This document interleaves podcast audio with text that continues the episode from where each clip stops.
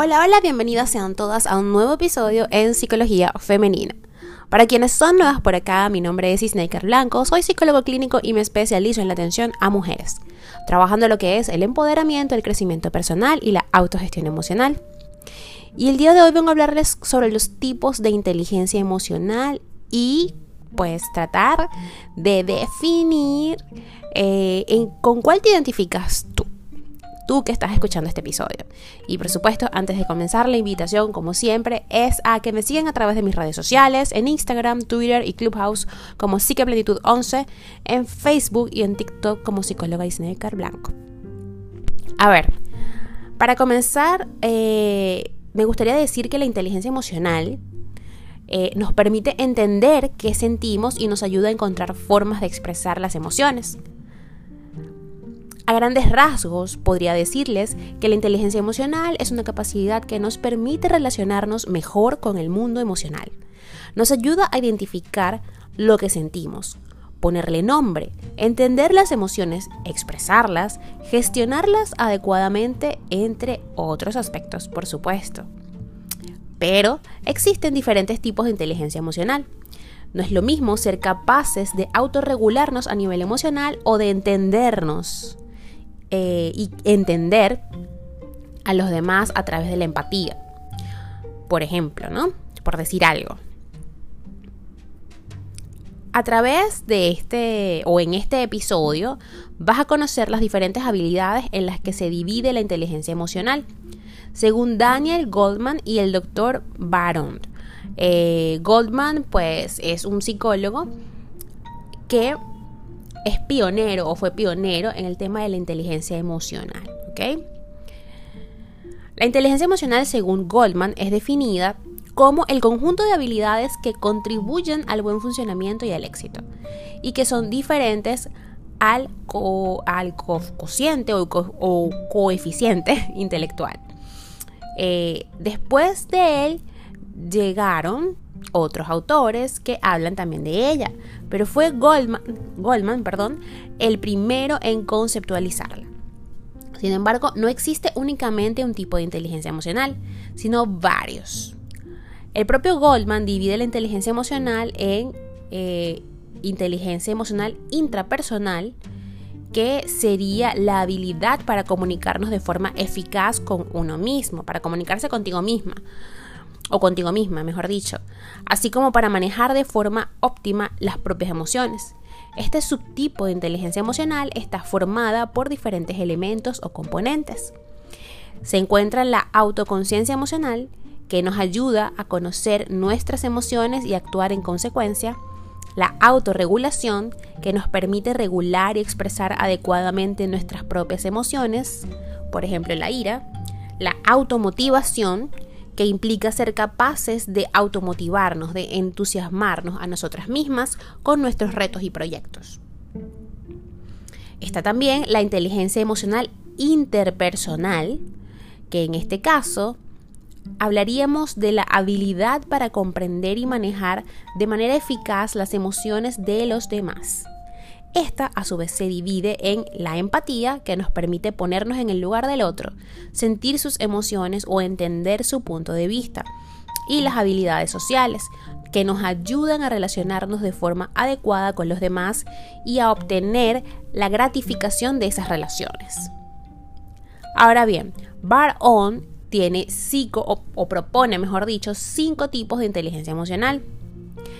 Eh, esta es otra clasificación que habla, o sea, a grandes rasgos, pues la divide en más. ¿no? Tenemos que eh, Goldman la, dividió en dos subtipos, intrapersonal e interpersonal. Pero Baron dice que son cinco. Y una de ellas son las habilidades intrapersonales, como lo plantea Goldman. ¿ok? Tienen que ver como, con cómo gestionamos nuestras propias emociones podemos asimilar este tipo de habilidades con la inteligencia intrapersonal propuestas por Garner también, a través de su modelo de inteligencias múltiples. En este caso hablaríamos de una inteligencia que hace alusión a la relación que mantenemos con nosotras mismas. Tiene que ver con cómo nos tratamos y cómo nos identificamos y expresamos nuestras emociones. Están las habilidades interpersonales. Las habilidades interpersonales, otro de los tipos de inteligencia emocional, nos permiten expresar de forma adecuada aquello que queremos decir. También nos ayuda a tener una buena comunicación con los demás, a entenderlos a través de la empatía, a conectar con las emociones de las personas. El manejo del estrés también, en muchas ocasiones, el autocontrol marca la diferencia entre el éxito y el fracaso. El estrés es una reacción del cuerpo ante las amenazas. Surge cuando nuestros recursos resultan insuficientes para abordar las demandas del ambiente. Aprender a gestionar el estrés es una habilidad y es la consecuencia de poner en práctica estrategias adecuadas. Una estrategia que requiere, o unas estrategias que requieren, mejor dicho, además de conocimiento y práctica. Luego tenemos, según Bar On, la capacidad de adaptación. Nuestra capacidad de adaptación tiene que ver mucho con nuestra flexibilidad para afrontar los cambios. Poseemos estabilidad cuando somos capaces de acomodarnos a los cambios del entorno, sin que ello nos genere un gran malestar o sin que nuestro rendimiento se vea comprometido. También tenemos el estado de ánimo positivo. Finalmente, Bar On también propone el estado de ánimo positivo como otro de los tipos de inteligencia emocional o componentes de la misma. El estado de ánimo es una disposición en la vida emocional que se prolonga en el tiempo más que una emoción. Podemos estar anímicamente a diferentes alturas, positivos y con energías, apáticos y sin ganas de hacer nada. En cierto modo, aunque es normal pasar por diferentes estados anímicos, el estado de ánimo es una consecuencia probable de una buena inteligencia emocional o de una buena regulación emocional. Aunque Goldman es un autor de referencia en el ámbito de la inteligencia emocional, más autores han hablado de ella, como por ejemplo Garner a través de su teoría de las inteligencias múltiples. Y es que este tipo de inteligencia recibe cada vez más atención en el sistema educativo, porque ¿de qué sirve entender las matemáticas, por ejemplo, si somos incapaces de entender nuestras emociones? Por todo ello, la educación emocional es importante, al igual que les enseñamos a relacionarse con los demás, con el lenguaje o con los números, porque son instrumentos que van a necesitar en su vida adulta, indirecta o indirectamente, también es recomendable enseñarle a los niños de manera explícita y consciente a regular sus emociones. Pensemos que desde un estado emocional de valencia positiva es más fácil la empatía, la generosidad o la honestidad. Y en esta última instancia, su alegría. Dijo David Caruso, es muy importante entender que la inteligencia emocional no es lo opuesto a la inteligencia, no es el triunfo del corazón sobre la cabeza, es la intersección de ambas. Hasta acá el episodio del día de hoy, sábado, fin de semana. Espero que tengan un feliz fin de semana, que logren descansar, que logren relajarse.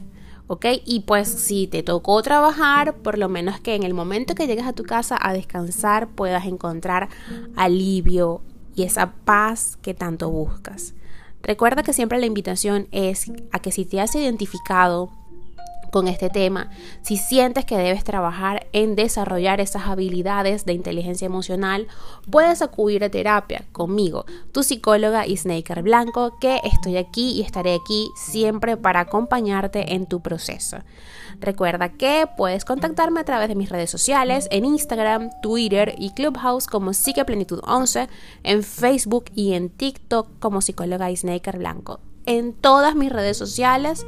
Eh, pues vas a encontrar un link en mi biografía y allí pues puedes ir directo a mi WhatsApp o escribirme un mensaje directo en cualquiera de esas redes.